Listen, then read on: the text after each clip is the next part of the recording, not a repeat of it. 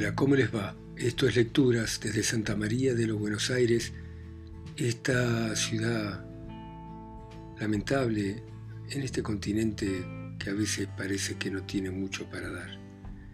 Y vamos a continuar con la lectura de 1984 de George Orwell y continúa de esta manera. A veces la sensación de que la muerte estaba sobre ellos les parecía tan sólida como la cama donde estaban echados y se abrazaban con una sensualidad desesperada, como un alma condenada que se aferra a un último rato de placer cuando faltan pocos minutos para que suene el reloj. Pero también había veces en las que no solo se sentían seguros, sino que tenían una sensación de permanencia. Entonces creían que nada les podía ocurrir mientras estuvieran en su habitación. Llegar hasta allí era peligroso, era difícil, pero era un refugio invulnerable. Igualmente Winston, mirando el corazón del pisapapeles, sentía como si fuera posible penetrar en aquel mundo de cristal y que una vez adentro el tiempo se podría detener. A veces entregaban ambos a sueños de fuga. Se imaginaban que tendrían una suerte increíble por un tiempo indefinido y que podrían continuar llevando esa vida clandestina durante toda su vida natural. O bien Catherine moriría y eso les iba a permitir a Winston y a Julia, mediante sutiles maniobras, casarse. O se suicidarían juntos, o desaparecerían disfrazándose de tal modo que nadie los pudiese reconocer, aprendiendo a hablar con acento proletario, logrando trabajo en una fábrica y viviendo siempre sin ser descubiertos en una calle como aquella. Los dos sabían que todas esas cosas eran tontas, en realidad no había forma de escapar, e incluso el único plan posible era suicidarse y no estaban dispuestos a hacerlo. Dejar pasar los días, las semanas, demanar un presente sin futuro era lo instintivo, lo mismo que nuestros pulmones respiran mientras tienen aire disponible. Además, a veces hablaban de rebelarse contra el partido de un modo activo, pero no tenían idea de cómo dar el primer paso.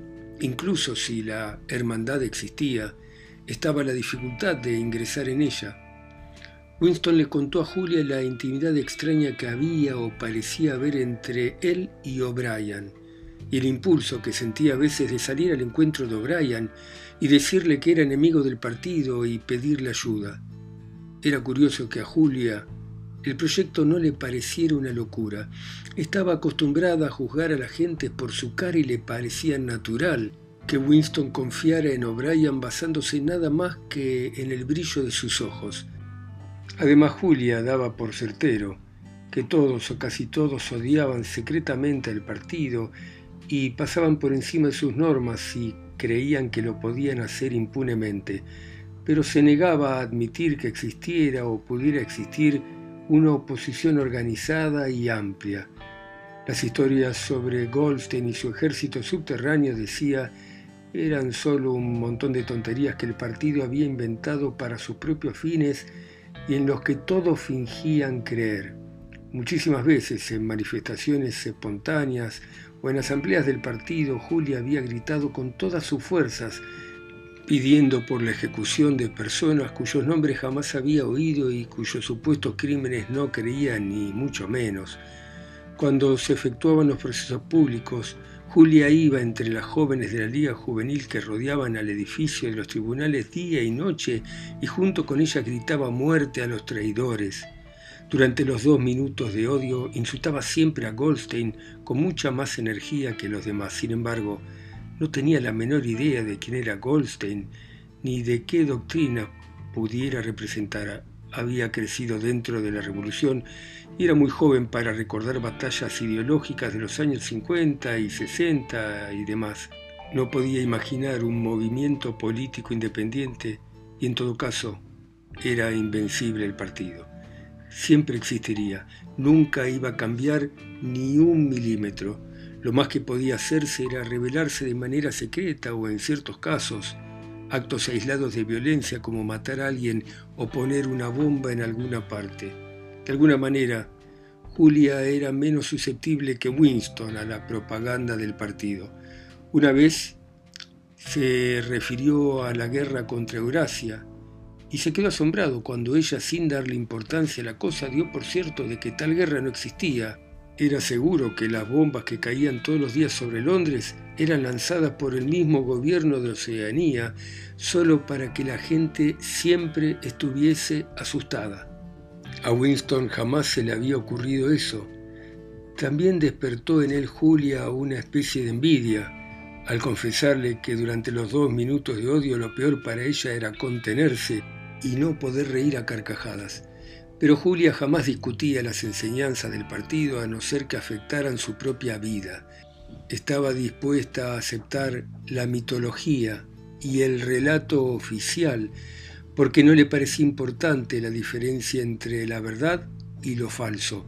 Por ejemplo, creía, porque lo había aprendido en la escuela, que el partido había inventado los aviones. En cuanto a Winston, recordaba que en la época escolar, en los años cincuenta y tantos, el partido no pretendía haber inventado en el campo de la aviación más que el autogiro. Una decena de años después, cuando Julia iba a la escuela, ya se trataba del avión y al cabo de otra generación seguramente habrían descubierto la máquina de vapor. Y cuando Winston le dijo que los aviones existían antes de nacer él y mucho antes de la revolución, a esto le pareció a Julia no tener ninguna importancia. ¿Qué importaba después de todo quién hubiese inventado los aviones? Mucho más le llamó la atención a Winston cuando Julia no recordaba que Oceanía había estado en guerra hacía cuatro años con Asia Oriental y en paz con Eurasia. Desde luego, para ella la guerra era toda una mentira, pero por lo visto no se había dado cuenta de que el nombre del enemigo había cambiado. Yo creía que siempre habíamos estado en guerra con Eurasia, dijo en tono vago, y esto le impresionó por demás a Winston. El empleo de los aviones era muy anterior a cuando ella había nacido, pero el cambio en la guerra solo había sucedido cuatro años atrás, cuando Julia ya era una muchacha. Discutió con ella sobre esto durante 15 minutos y al final logró hacerle recordar de manera confusa que hubo una época en que el enemigo había sido Asia Oriental y no Eurasia. Pero ella seguía sin entender que eso tuviese importancia. ¿Y qué importa? dijo con impaciencia. Siempre ha habido una puta guerra tras otro y de sobra sabemos que las noticias de la guerra son todas mentiras. A veces Winston le hablaba del departamento de registro y de las falsificaciones que él hacía allí por encargo del partido. Y todo eso no la escandalizaba. Él le contó la historia de Jones, Aronson y Rutherford, así como del papelito que había tenido en su mano de manera casual. Nada de esto le impresionaba. Incluso le costaba trabajo entender el sentido de lo que Winston decía. ¿Pero no eran amigos tuyos? le preguntó. No, no los conocía de manera personal. Eran miembros del partido interior. Además eran mucho más grandes que yo. Conocieron la época anterior a la revolución. Yo solo los conocía de vista. Entonces, ¿por qué te preocupas? Todos los días matan gente. Eso es lo habitual. Intentó hacerse comprender. No era un caso excepcional. Se trataba solo de que mataran a alguien. ¿No te das cuenta que el pasado, incluso el ayer mismo, ha sido suprimido? Si sobrevives únicamente en unos cuantos objetos sólidos y sin etiquetas que lo distingan como este pedazo de cristal y ya apenas sabemos nada de la revolución y mucho menos de los años previos a ella. Todos los documentos han sido falsificados o han sido destruidos. Todos los libros han sido escritos otra vez. Todos los cuadros se han vuelto a pintar. Las estatuas, las calles y los edificios tienen nombres nuevos y todas las fechas han sido cambiadas. Y este proceso continúa todos los días y minuto tras minuto, día tras día, la historia se ha detenido, no existe más que un interminable presente en el cual el partido siempre tiene razón. Naturalmente sé que el pasado está falsificado, no lo podría probar aunque se trate de falsificaciones realizadas por mí. Una vez que cometo el hecho no quedan pruebas.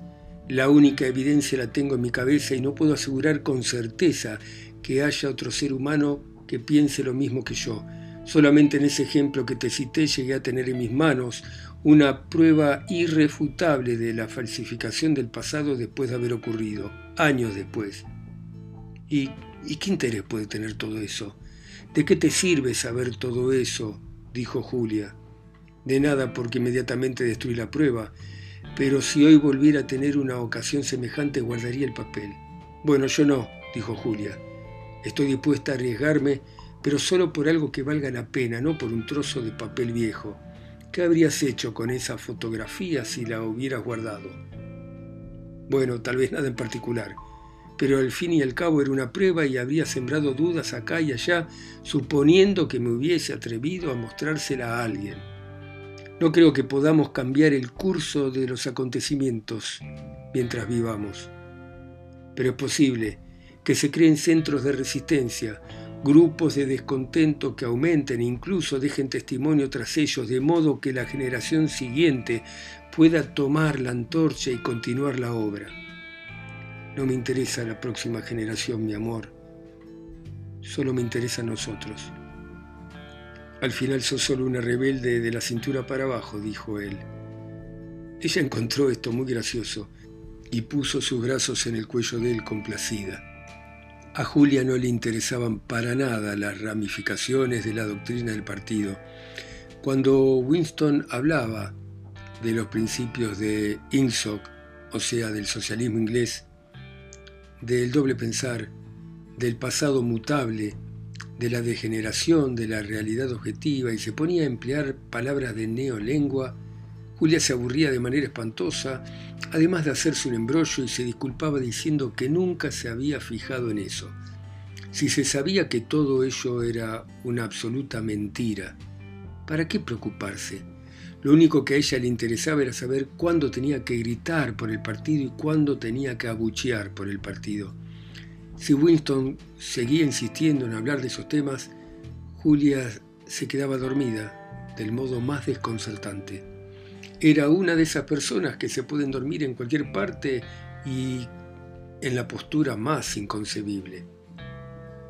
Cuando le hablaba Winston comprendía qué fácil era presentar la apariencia de la ortodoxia sin tener idea de lo que significaba realmente algo ortodoxo. De alguna manera la visión del mundo inventada por el partido se imponía con éxito a la gente que era incapaz de entenderla hacía aceptar las violaciones más flagrantes de la realidad porque nadie entendía del todo la enormidad de lo que se les exigía ni se interesaba por los acontecimientos públicos para darse cuenta de lo que ocurría. Por falta de comprensión, todos eran políticamente fieles y sanos. Sencillamente se tragaban todo aquello y lo que se tragaban no les caía mal, porque no les dejaba residuos, lo mismo que un grano de trigo puede pasar, sin ser digerido, sin hacer daño, por el pequeño cuerpo de un pájaro. Capítulo 6 Había ocurrido por fin. El esperado mensaje había llegado. A Winston le parecía que toda su vida había estado esperando que esto ocurriese Iba por el pasillo largo del ministerio y casi había llegado al sitio donde Julia aquel día le dio el papel en la mano.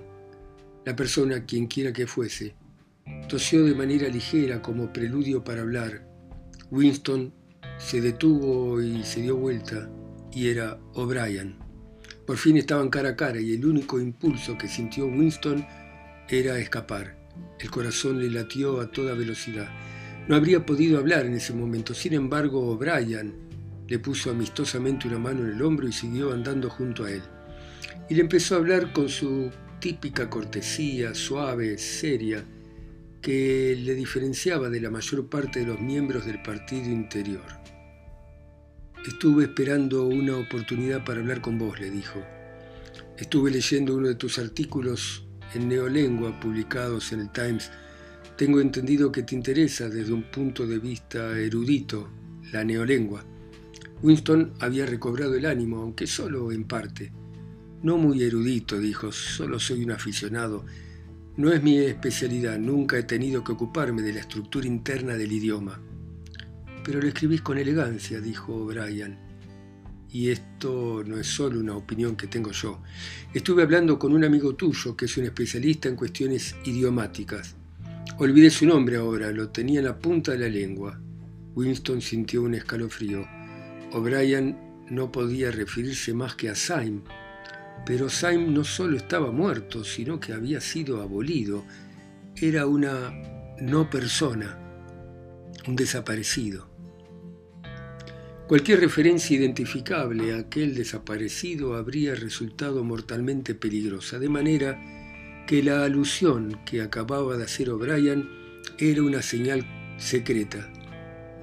Al compartir con él este pequeño acto de crimen mental, los dos se habían convertido en cómplices.